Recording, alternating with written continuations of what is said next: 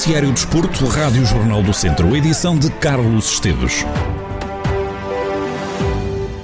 É uma página dourada que o futsal português jamais esquecerá. 6 de fevereiro de 2022. A seleção portuguesa é bicampeã europeia de futsal. Foram vários os adeptos que estiveram nas bancadas a apoiar Portugal. Um deles foi Paulo Fernandes, treinador do Viseu 2001 e comentador deste europeu para a Rádio Jornal do Centro. Horas depois de viver com emoção todos os momentos de um jogo de nervos, Paulo Fernandes, ainda notoriamente emocionado, fala de um orgulho tremendo e diz que todos os que estão a trabalhar no futsal em, Portugal, em Portugal sonharam que um dia a seleção pudesse estar neste patamar. Foi um daqueles dias memoráveis, um ambiente fantástico no meio de, de imigrantes, de muitos agentes do futsal português, treinadores, dirigentes de vários clubes, e foi fantástico, foi fantástico e saímos todos muito felizes da Arena de Amsterdão com uma coisa que para alguns era impensável, sermos bicampeões europeus. E isto deixa-me com alguma emoção porque sou se calhar neste momento o treinador mais antigo da Liga Placar. Todos os treinadores que, que trabalharam ao longo de muitos anos em prol e com o sonho que um dia isto pudesse acontecer, como deve calcular, saímos todos tremendamente orgulhosos. Paulo Fernandes elogia o trabalho do selecionador nacional. O treinador do Viseu 2001 diz que Jorge Brás tem um saber mágico que alia juventude com os jogadores mais veteranos. O treinador do Viseu 2001 defende que, para chegar aqui, foi fundamental apostar na formação. O Brás está há mais de 10 anos à frente dos destinos desta, desta seleção. Já lhe passaram pelas mãos N atletas, algumas gerações uh, de, de, de, de, grandes atletas. E o culminar de tudo isto está na aposta que não só não, todos os clubes, não só os da Liga Placar, atenção, mas todos os clubes que apostam na formação. Porque eh, olhamos e vemos por exemplo, o Ziquité, que foi só o melhor jogador do, do, do, deste europeu, está há cerca de dois anos, há um ano e meio, vamos falar assim, está há um ano e meio a jogar na Liga Placar. Esta mescla de juventude misturada com a veterania, como é o João Matos, como é o Bruno Coelho, o próprio André Souza, que fez um, um europeu fantástico, toda esta mistura com, com, com, com, o saber mágico do selecionador, com certeza que isto dá, dá, dá frutos. É efetivamente um dia que fica na história do futsal português.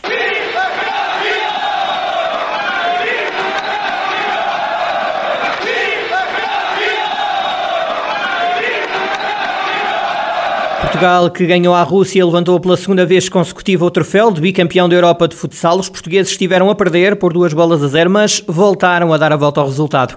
Ao intervalo, a margem era mínima, mas a vantagem era russa. 2-1 para a equipa russa. Portugal fez três golos na segunda parte e venceu mais uma final. No final do encontro, o selecionador nacional garante que sai dos Países Baixos como entrou, de alma cheia. Jorge Brás garante que o segredo para mais um sucesso esteve no acreditar. O técnico deu o exemplo de alguém que tem que escalar uma montanha e garantiu que ao intervalo, fosse qual fosse o resultado, iria sentir sempre orgulho nos jogadores portugueses. Como em todos os momentos difíceis, eu só chego ao topo da montanha se acreditar em mim, se me puser a olhar para a, pedra que falta, a pega para a mão que não existe. Eh, eu tenho que olhar para mim. E mais uma vez foi olharmos para nós. Não queremos saber se é Espanha, se é Rússia, se seja quem for. Olharmos para nós, mesmo um dia que não consigamos ganhar, mas se tivermos esta. E vamos ter esta atitude, esta, este prazer de jogar, de ser portugueses nós vamos ser felizes no fim do jogo na mesma. Isso foi o que eu disse ao intervalo. Aconteça o que acontecer, gente. A minha felicidade e o meu orgulho nesta malta toda era intocável, fosse qual fosse o resultado. André Coelho esteve em destaque ao marcar um golo e ao forçar um autogolo dos russos. O jogador natural de Nelas diz que Portugal teve na segunda parte uma intensidade defensiva que não conseguiu ter nos primeiros minutos. Um jogo como, como futsal, dois golos é, é muito pouco uh, e, dois, um, e um golo ainda menos.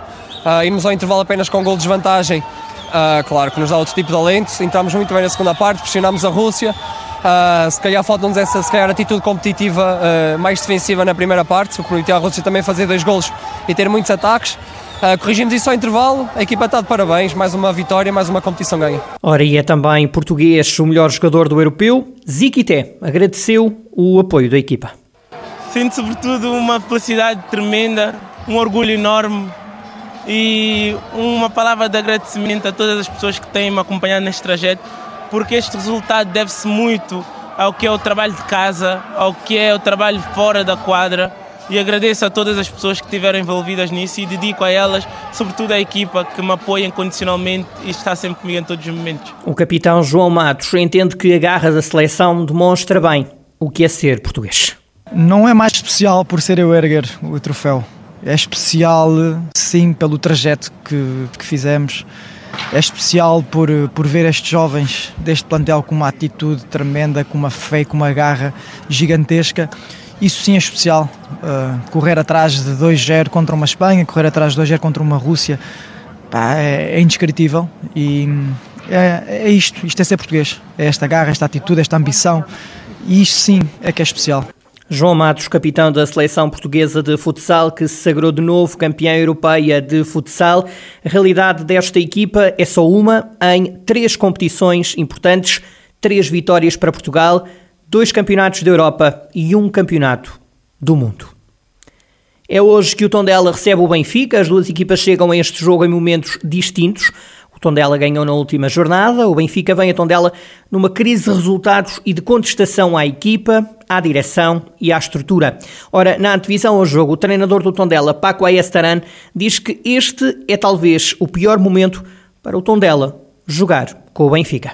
Lógicamente, creo que muchas veces es eh, eh, cuando falamos de que una equipa grande no está bien y viene de un resultado negativo, muchas veces es el peor momento para para terlo de adversario. Pues lógicamente vendrán heridos en, en ese orgullo y querrán, querrán demostrar que la realidad de, de él es, otra. ¿no? A partir de ahí nos sabemos que es un juego en el que tenemos que estar al centro por ciento para tener posibilidades, pero lógicamente en todo juego pues, eh, eh, existe la posibilidad y nosotros nos vamos a pelear por ella. ¿no? O treinador do Tondela diz que os jogadores estão conscientes de que a equipa não viverá uma situação cómoda até ao final do campeonato. Paco Ayasaran diz que o Tondela tem que controlar as emoções. A mí lo que me deja más satisfecho es eh, ver a los el día a día, porque eso es lo que te da seguridad, ¿no? Eh, eh, son conscientes de lo que es Tondela, eh, sabemos que no, no, vamos a tener una situación cómoda hasta el final, eh, por, cómo está el, eh, la clasificación, que está todo muy toperto. El año pasado era algo parecido. Es cierto que quizá eh, a partir de finales de febrero o marzo del año pasado fuimos capaces de, sacar un poquillo la cabeza eh, y este año ainda estamos en una situación que sabemos que precisamos de cada punto y sobre todo precisamos de, controlar, como digo yo, las emociones, ¿no? Es decir, no pensar que, que con una victoria estamos con cierta tranquilidad o con una derrota nos aleja muito do nosso objetivo, não? Já do lado do Benfica, Nelson Veríssimo entende que a única resposta que os encarnados têm de dar é ganhar. O treinador do Benfica elogia o tom dela. Ainda assim, Nelson Veríssimo assegura que as águias sabem o que têm que fazer para levar de tom dela os três pontos para Lisboa. Uma equipa com, coletivamente com uma ideia de jogo bem definida, um, tem jogadores na frente que em alguns momentos podem causar alguns desequilíbrios, uh, principalmente naquilo que são as situações de, de, ataque à profundidade e no próprio jogo entre linhas. Portanto, é uma, é uma equipa com, com, a, sua, com a sua qualidade, um, está numa posição uh, da tabela classificativa. Um, no conjunto daquelas equipas está a tentar somar pontos para, para, para na parte final de, da Liga estar numa situação mais confortável, mas nós, acima de tudo, temos que nos concentrar naquilo que temos que fazer, que temos que melhorar. Um, sabemos o que é que é preciso fazer para que isso aconteça e, acima de tudo, amanhã chegar a Tondela e dar uma resposta positiva e, obviamente, que a resposta positiva é ter ganhar o jogo. Nelson Veríssimo e a antevisão ao jogo com o Tondela, que tem apito inicial marcado para as 7 da tarde. Dizer ainda que João Pinheiro é o árbitro deste jogo e que António Nobre vai estar no vídeo-árbitro. O Académico de Viseu perdeu com as Chaves por duas bolas a zero em jogo da jornada 22 da Segunda Liga. Os vizienses que jogaram de novo em casa emprestada em Aveiro ficaram reduzidos a 10 jogadores por expulsão direta de Vitor Bruno aos 26 minutos. Os academistas ainda conseguiram aguentar o empate a zero até ao intervalo, mas na segunda parte o Chaves resolveu o jogo, marcaram Adriano aos 57 minutos e o Wellington aos 80. No final, o treinador do Académico admitiu que o Chaves foi mais forte. Pedro Ribeiro refere que ter ficado reduzido a 10 jogadores frente a uma equipa que vinha de bons resultados e que luta pela subida de divisão tornou o jogo mais difícil. O treinador dos vizienses assegura que quem viu o jogo percebeu que o Académico tem caráter e que os jogadores deram o que tinham e o que não tinham para pontuar. Pedro Ribeiro assegura que a atitude dos jogadores do Académico deve orgulhar todas as pessoas que gostam do clube. Depois deste jogo, o Académico continua nos lugares de baixo da tabela, ainda sem estar em zona perigosa. Os vizinhos estão no 14º lugar da classificação com 23 pontos.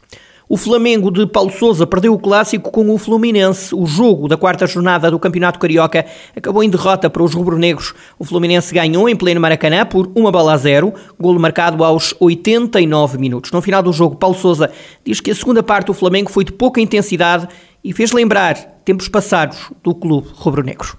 Tivemos várias situações em que poderíamos ser mais eficazes, sim, no último passe, nessa mesma finalização. Sem dúvida, a segunda parte foi uma segunda parte diferente, foi uma segunda parte com menos intensidade, com menos qualidade dos primeiros intervenientes que tivemos no início do jogo e com as mudanças, pois uh, a equipa perdeu muita identidade que eu pretendo ver. Tivemos uh, alguns jogadores que não entenderam aquilo que tinha sido feito e aquilo que eu lhe pedi para ser feito no jogo. Foi uma segunda parte muito diferente, um pouco voltando àquilo que foi nos últimos anos, uma equipa por vezes desorganizada, com muito pouca ocupação do espaço, mas mesmo assim, numa parte final ainda tivemos a capacidade de termos duas oportunidades claras de golo para podermos empatar o jogo.